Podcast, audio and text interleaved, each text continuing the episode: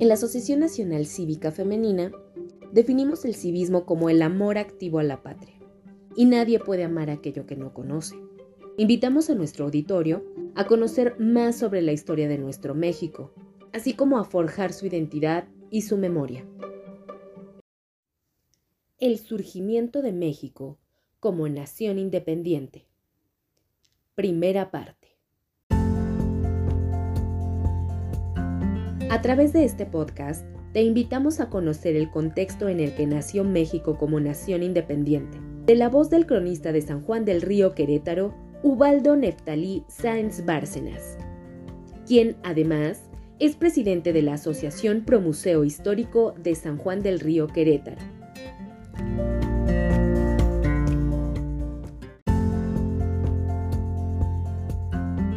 En esta primera parte, conoceremos la situación de la Nueva España, a 10 años del inicio de independencia. Conoceremos en qué año y bajo qué acuerdos se estableció la primera línea fronteriza con Estados Unidos. Escucharemos sobre el Plan de Iguala y la proclama que en 1821 inició el movimiento de las tres garantías y con ello el proceso de consumación de la independencia de México.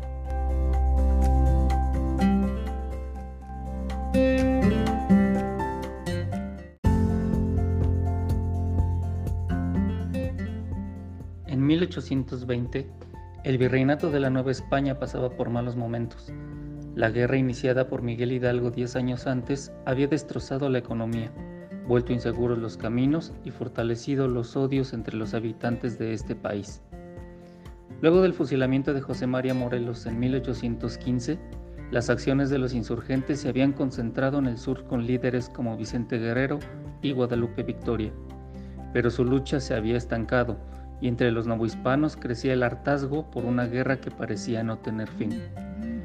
Si México pasaba por problemas, España no estaba mejor. En 1820, una revuelta militar había obligado al rey Fernando VII a reunir a las Cortes españolas para reinstalar la constitución que habían jurado en la ciudad de Cádiz en 1812, misma que había abolido dos años después. La constitución de Cádiz fue vital para España y México, porque ese documento intentaba modernizar a un imperio que se había trazado desde finales del siglo XVIII. La constitución permitía la libertad de imprenta, señalaba que las autoridades españolas debían ser elegidas por los ciudadanos y limitaba las atribuciones del rey y de la Iglesia Católica. El regreso de la Constitución de Cádiz era visto por los españoles como la oportunidad de mantener unido a un imperio que se fragmentaba por las guerras de la independencia en México y el resto del continente. Si se permitía que en esos lugares se eligiera a sus propias autoridades y que enviaran diputados a las Cortes españolas, tal vez abandonarían su sueño de convertirse en países soberanos. Pero no todos los españoles pensaban igual.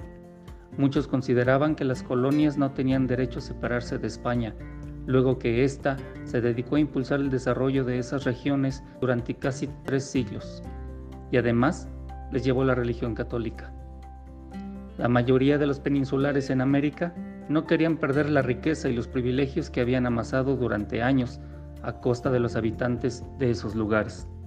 El mundo también estaba cambiando Napoleón Bonaparte seguía preso en la isla de Santa Elena, luego de crear un, enorme imperio en Europa que difundió las ideas de la Ilustración, pero que también destruyó monarquías e impuso el poderío francés. El antiguo emperador de los franceses murió en mayo de 1821, pero sus ideas siguieron influyendo en Europa y el resto del mundo. El Congreso de Viena de 1814, formado por Gran Bretaña, Rusia, Austria y Prusia, Intentó revertir las ideas de la Revolución Francesa en todo el mundo. Restableció a los Borbones en Francia y amenazó con destruir los movimientos independentistas en la América hispana. Estados Unidos también había sido partícipe de estos acontecimientos. Luego de conseguir su independencia en 1783, comenzó a extenderse hacia el oeste, convencido de que tenía derecho de agrandar su territorio a costa de otros países. En 1803, Napoleón les vendió la Luisiana, un terreno de más de 2 millones de kilómetros cuadrados, ubicado en la zona central de lo que hoy es Estados Unidos. La compra de Luisiana les causó problemas con Gran Bretaña, pues temían que los norteamericanos se aliaran a Napoleón en su lucha por dominar a Europa. La tensión entre Estados Unidos y Gran Bretaña creció hasta que en 1812 comenzó una guerra que provocó, entre otras cosas, la destrucción de la Casa Blanca original en Washington, la cual fue incendiada por las tropas inglesas. Una vez terminada la guerra con Gran Bretaña, Estados Unidos prefirió enfocarse en ampliar su territorio al oeste y al sur, donde estaba el Imperio Español. En 1819, España y la Unión Americana firmaron el Tratado Adams-Onis, por el cual se estableció la primera frontera entre ambas naciones, frontera que luego heredó México cuando se independizó de España en 1821 y que fue el inicio de una relación muy compleja con Estados Unidos que hasta el día de hoy permanece. Mientras tanto, en México, el regreso de la Constitución de Cádiz tampoco era visto con agrado. Desde el inicio de la Guerra de Independencia, el ejército peninsular en Nueva España se había vuelto muy importante. Una serie de oficiales como Joaquín Arredondo, José de la Cruz, Vicente Filísola, Antonio López de Santa Ana y Agustín de Iturbide habían aprovechado la guerra para enriquecerse, vendiendo protección a los comerciantes y en ocasiones hasta robando sus mercancías para venderlas a los insurgentes. Todos ellos sabían que, si se reinstauraba la constitución de Cádiz, tarde o temprano tendrían que rendir cuentas de sus actos durante la guerra. Muchos otros peninsulares que vivían en México consideraban que la constitución de Cádiz era un ataque a sus intereses y que solo beneficiaba a esos rebeldes que atacaban a los españoles y que ahora volverían a difundir libremente sus ideas gracias a sus periódicos.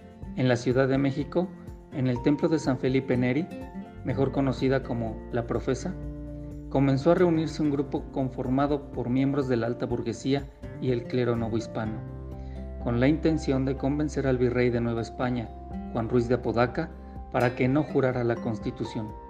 Sin embargo, su plan no tuvo éxito. Apodaca era un funcionario leal a la corona española, quien además había decretado una amnistía para todos los insurgentes. No estaba dispuesto a desobedecer a las autoridades en Madrid, aunque eso le causara problemas con la élite novohispana. Al no conseguir lo que querían, los conspiradores se plantearon un nuevo plan, separar a México de España.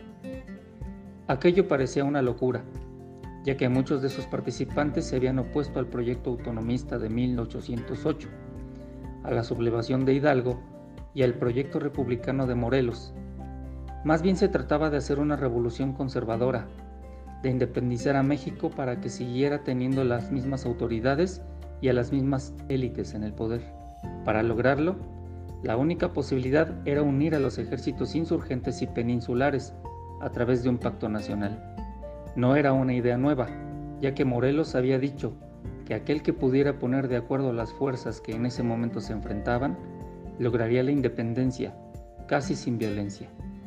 Y es que tanto unos como otros estaban formados en su mayoría por el mismo grupo. Los criollos, hijos de españoles nacidos en América, con gran talento y capacidad, pero que se veían relegados en puestos de segunda, mientras los peninsulares gobernaron el virreinato. Desde 1808, con el primer intento de independencia llevado a cabo por el Ayuntamiento de la Ciudad de México, los criollos consideraban que ellos merecían ser dueños del territorio donde habían nacido.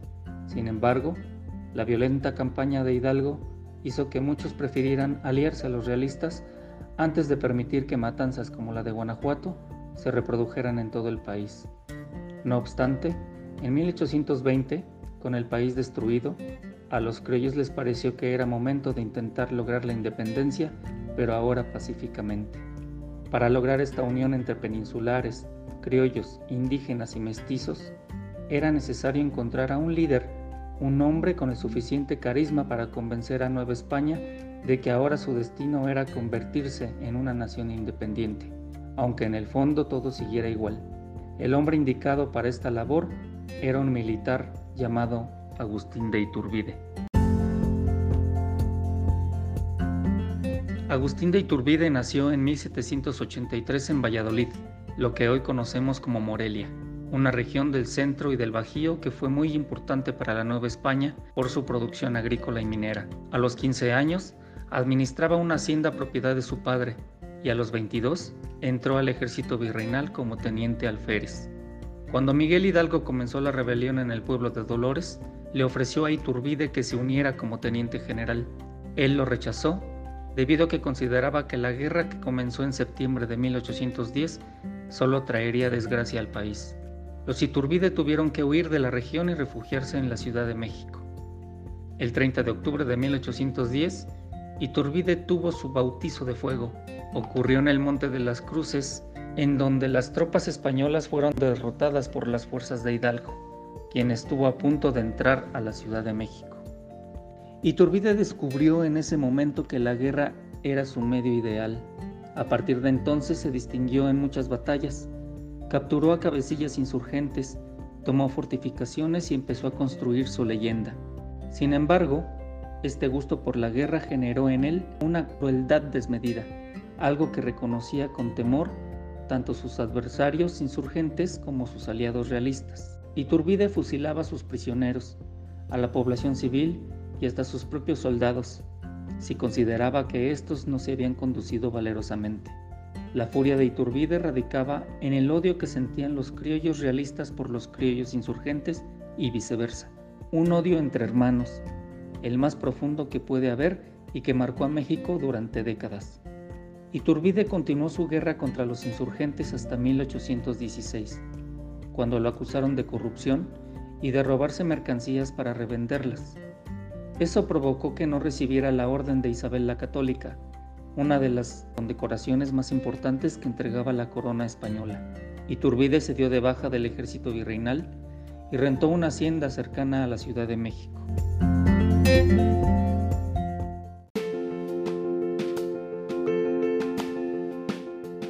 Agradecemos a Ubaldo Neftalí Sáenz Bárcenas, cronista de San Juan del Río Querétaro y presidente de la Asociación Promuseo Histórico de San Juan del Río Querétaro, por la preparación y por donar su voz para este podcast. Gracias también a nuestro auditorio por seguir esta transmisión.